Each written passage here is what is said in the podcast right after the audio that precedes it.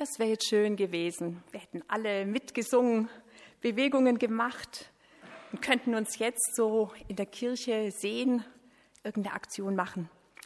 Aber wir müssen ganz still sitzen bleiben. Das heißt, ihr, ich darf ja so ein bisschen aufstehen. Und so habe ich eine abgespeckte Version mitgebracht an Action. Den Becher. Ich hoffe, ihr habt ihn alle. Und ich wünsche mir sehr, dass ihr jetzt durch die Maske mir zuruft, wenn ich eine Frage stelle. Weil eine Antwort hätte ich schon gerne. Was habt ihr denn in euren Bechern? Einfach mal rausrufen. Weiße Bohnen. Cool. Hast geschätzt, wie viele, Felix? Ah, wunderbar. 29. Wer bietet mehr? Nee, was ist denn noch drin in dem Becher? Ja, sag's einfach. Wie bitte? Steine. Ach so. Zwei. Wer hat mehr? Gibt große Steine und kleine Steine. Hat jemand so ein Becherle, wo man kaum sieht, was ein Stein ist und was eine Bohne ist? Ja, mal melden? Ja, ganz schwer zu unterscheiden. Da muss man aufpassen, wenn man die Bohnen kocht, dass man die nachher nicht in der Suppe hat. Gell? Was ist denn der Unterschied zwischen dem einen? Also weiß sind sie ja alle, so ungefähr. Was ist der Unterschied?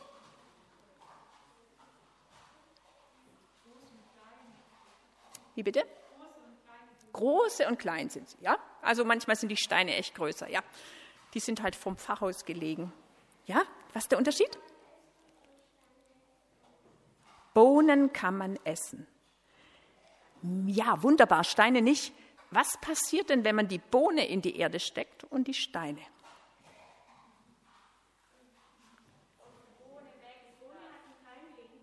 Die Bohne treibt einen Keimling. Vielleicht macht ihr das ja auch mal in Bio. Das sieht so cool aus. Wenn man das so beobachten kann, da kann man das ja in Watte legen, gell? wie da so der Keimling rauskommt und der Stein bleibt der Stein. Eigentlich ist das so ein bisschen ein Bild, glaube ich, für unser Leben, habe ich gedacht. Es gibt ja so Sachen, die sind echt cool, die klappen auch toll, da wird was draus, da gelingt uns was. Und dann gibt es so Sachen, die hm, haben irgendwie keine Zukunft. Die lassen wir liegen. Manchmal ist es ganz genial, Familie zu sein, Eltern zu haben, Geschwister und manchmal ist es richtig mühsam. Und man hat das Gefühl, wir streiten bloß und hier ist gar kein Platz für mich.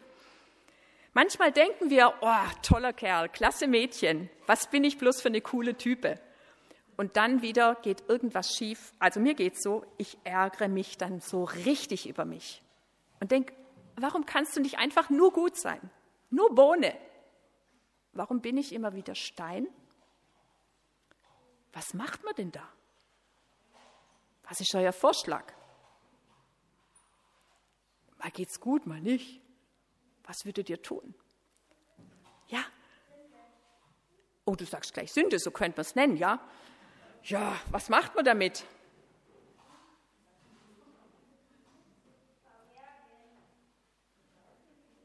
Sag's nochmal laut. Verbergen. Oh ja, man könnte die Steine vergraben. Noch eine andere Idee. Mal jemand anderes da oben, was würdet ihr machen? Heute am Silvesterabend, da haben manche immer die geniale Idee, das packe ich an. Ab nächste Woche gibt es nur noch Bohnen. Keine Steine mehr. Was macht man denn da?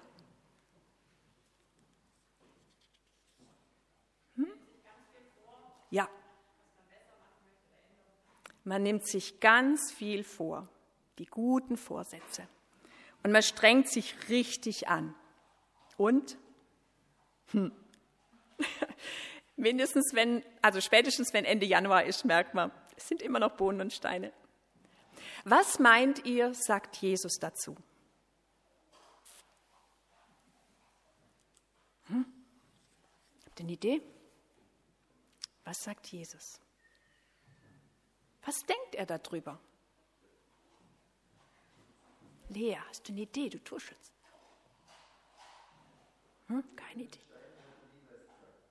Über Steine hat er nie was gesagt. Cool. Karin? Aha. Ja, wunderbar. Das wäre eine gute Idee. Er macht aus Steinen Bohnen. Genau. Könnte ja sein. Ich habe eine Geschichte entdeckt und ich sage euch gleich mal, was er dazu denkt. Er sagt nämlich, so ist es eben. Es gibt in eurem Leben immer beides. Und er sagt, sogar in meinem Reich gibt es immer beides. Meine Träume, meine Ziele, wenn ich an die Welt denke, sagt Jesus, da gibt es immer Bohnen und Steine. Es gibt immer guten Samen, es gibt immer Dinge, die wachsen und es gibt Sachen, die machen alles kaputt. Die sind hart, von denen kann man nicht leben, die sind verletzend. Ja, sagt Jesus, es gibt euch, meine Jünger, es gibt euch, die ihr an mich glaubt, es gibt auch viele und es gibt viele, die lehnen mich einfach ab. Da gebe ich auch viel Gutes und es wächst nichts. So ist es. Er hat es nur nicht mit Bohnen und Steinen erzählt. Er hat es mit Weizen und Unkraut erzählt. Und diese Geschichte lese ich euch mal vor.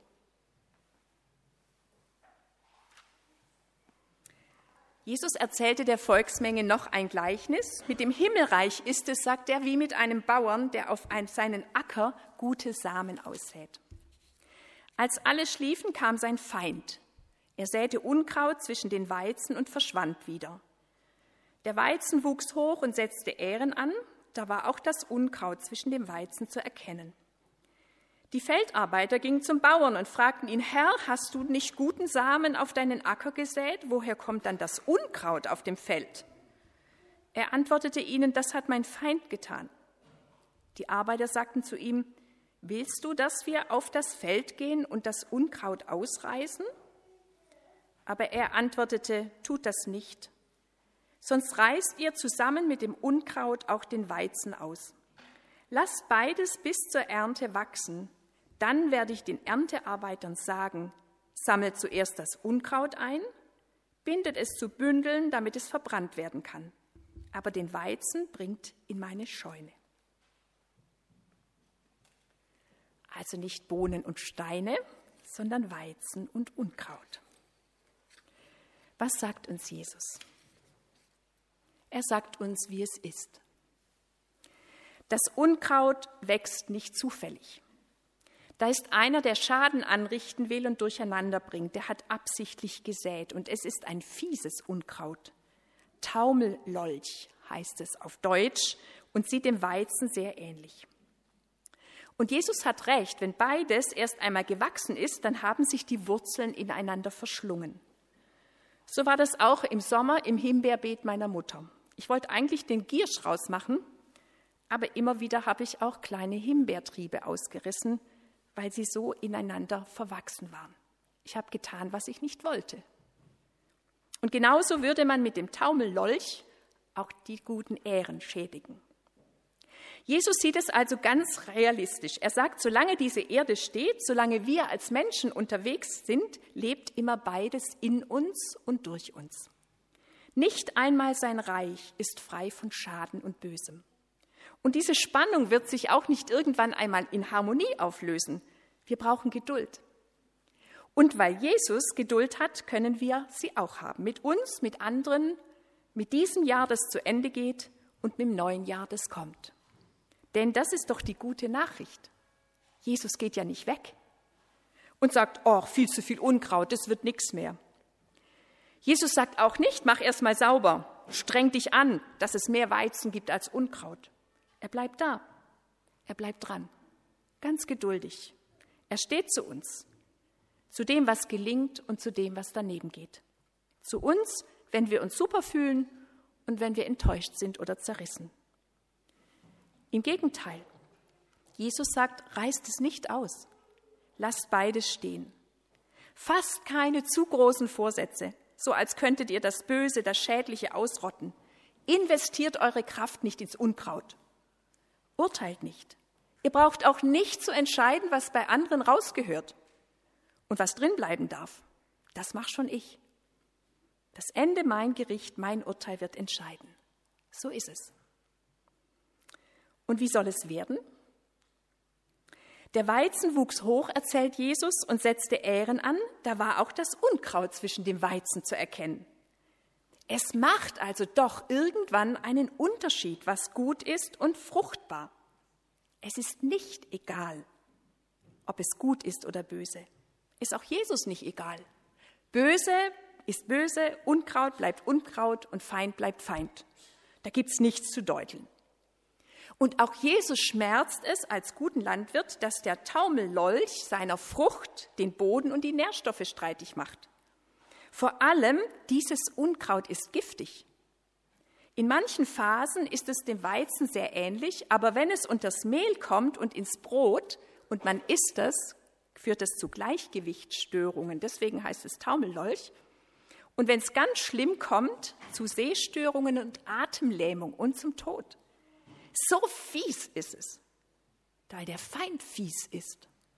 Und das will Jesus nicht stehen lassen. Und deswegen übernimmt er das Sortieren selber. Das heißt, seine Engel werden es tun. Das sind die Erntehelfer. Aber nicht vergessen, sie finden nicht nur Unkraut. Sie treten an, um den Weizen zu ernten. Und das ist die gute Nachricht. Es geht um den Weizen, nicht ums Unkraut. Es geht um das, was an Gutem wächst, um Gottes Reich, das sich in der ganzen Welt ausbreitet. Auch das ist, da ist Jesus ganz gelassen. Wo der gute Same hinfällt, wo er Boden findet und Nährstoffe, da setzt er sich durch. Er lässt sich nicht unterkriegen. Wer vom Unkraut wegschaut, steht nicht vor dem Nichts, im Gegenteil. Sein Blick richtet sich auf das wirklich Wichtige. Wer genau hinsieht, der merkt, das Gute ist mit Händen zu greifen. Die Gemeinde Jesu in der ganzen Welt wächst für manche Regime bedrohlich groß. Dass wir immer noch Gottesdienst feiern können, dass wieder Jungschau und Kinderkirche möglich waren und dann so ein fantastisches Krippenspiel entstanden ist, das ist doch was Schönes. Dass es so viele Menschen in Gechingen gesehen haben, dass ihr euch nachher als Jugendkreis trefft, obwohl es ja abenteuerlich ist mit allen Vorsichtsmaßregeln, dass es auch im kleinen Kreis Gottes Wort gibt und uns erreicht und das Beten keine Gehregeln braucht, das ist doch toll. Da wächst doch was. Da ist doch Weizen. Da kann doch was werden. Und was sollen wir jetzt tun? Erstens gelassen sein. Gute Vorsätze sind okay und wenn es klappt, ist es auch gut. Aber zu viel Kraft dürfen sie uns nicht rauben. In uns und durch uns wächst im Moment noch beides. Gutes, Hilfreiches, Lebendiges, aber auch Schädliches, Verletzendes und Böses. Ohne es zu erklären, geht Jesus davon aus, wir hätten vielleicht lieber eine Antwort, dann könnten wir was dagegen tun, so sind wir eben. Aber der Feind ist stark und hinterhältig. Jesus sagt, lass die Finger davon. Vertrau mir. Schau nach vorn. Sei geduldig mit dir selbst und mit anderen. Zweitens, Schau ganz genau hin. Wir dürfen unter dem Unkraut den Weizen nicht übersehen. Jesus Leute fixieren sich nicht auf Fehler, Versäumnisse, alte Wunden oder Mangel. Sollte es uns danach sein, dann wäre morgen oder vielleicht schon heute die Gelegenheit, mal eine entsprechende Liste anzulegen. Ja, man kann sich das bewusst vornehmen und nach dem Wachstum im eigenen Leben fragen. Zum Beispiel, was habe ich denn im letzten Jahr gelernt? Wie ist mein Glaube an Jesus gewachsen? Welche Frage hat eine Antwort gefunden und welche Entscheidung habe ich getroffen, über die ich noch heute froh bin? Und dann lass es wachsen. Das heißt nicht untätig sein. Auch wenn die Arbeiter des Bauern das Unkreiden nicht ausreißen dürfen, heißt es ja nicht, dass sie nichts tun. Wer eine gute Ernte will, der gießt und düngt und topft auch mal um und beschneidet. Auch das. Also bleibt die Frage, was kann ich tun, damit der Same, den Jesus in mich hineinlegt, gut wächst? Was mache ich mit seiner Liebe und Barmherzigkeit, mit der er mir begegnet? Wann plane ich Zeit mit ihm ein? Vor allem aber, worum will ich ihn bitten? An welchem Punkt würde ich gerne wachsen? Wonach sehne mich ich mich? Denn das dürfen wir nicht vergessen. Jesus ist der Herr der Ernte. Jesus ist es, der sät und wachsen lässt und seine Erntehelfer sendet, damit sie sortieren Unkraut und Weizen. Und wenn wir also wachsen wollen, dann ist er unsere allererste Adresse. Übrigens, Jesus hat ein wunderbares Ziel für uns vor Augen. Seinen Jüngern sagt er es, die nach Gottes Willen leben, werden wie die Sonne strahlen im Reich meines Vaters. Wer Ohren hat zu hören, der höre. Jetzt bitte ich den Stefan noch mal die zwei Fragen einzublenden. Und ich lade euch ein, mal kurz mit Nachbarn in der Familie euch auszutauschen. Wo ist es vielleicht der Punkt, wo ihr gemeinsam beten wollt, wo ihr vorankommen wollt? Wenn ihr zwei Becher habt, dann sortiert doch die Bohnen in den einen, die Steine in den anderen. Die dürft ihr nachher in mein rosa Eimerle wieder reintun. Nehmt die Bohnen mit nach Hause und denkt dran. Jesus möchte es in euch wachsen lassen, auch wenn es noch Steine gibt. Also einen kleinen Moment zum Austauschen.